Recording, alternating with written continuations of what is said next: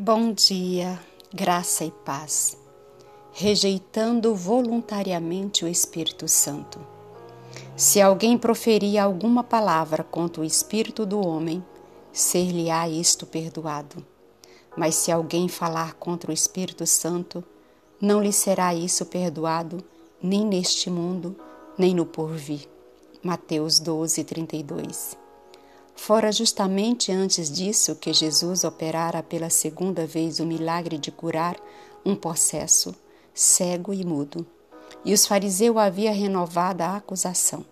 Ele expulsa os demônios pelos príncipes dos demônios. Mateus 9 e 34.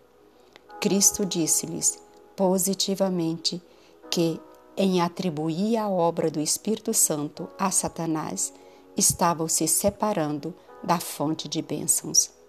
Os que tivessem falado contra o próprio Cristo, não lhes discernindo o caráter divino, poderiam receber perdão, pois, mediante o Espírito Santo, poderiam ser levados a ver seu erro e arrepender-se.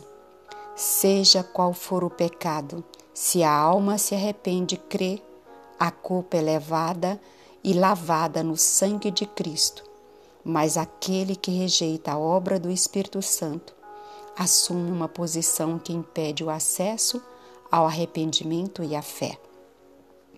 É pelo Espírito de Deus que ele opera no coração, quando o homem rejeita voluntariamente o mesmo e declara que é de Satanás, corta o conduto por onde Deus se pode comunicar com ele. Quando o Espírito é afinal rejeitado, Nada mais pode Deus fazer pela alma. Não é Deus que cega os homens ou lhes endurece o coração. Envia-lhes luz para lhes corrigir os erros e guiá-los por vereda segura. É pela rejeição dessa luz que os olhos cegam e o coração se endurece. Muitas vezes o processo é gradual e quase imperceptível. A luz chega até a alma por meio da palavra de Deus de seus servos ou diretamente por seu espírito. Mas quando um raio de luz é rejeitado, dá-se o parcial entorpecimento das percepções espirituais, e a segunda revelação da luz é menos claramente discernida. Destarta, aumenta a treva até que se faz noite na alma. Assim se dera com esses guias judeus estavam convencidos de ser Cristo assistido por um poder divino, mas a fim de resistir à verdade, atribuíam a obra do Espírito Santo a Satanás.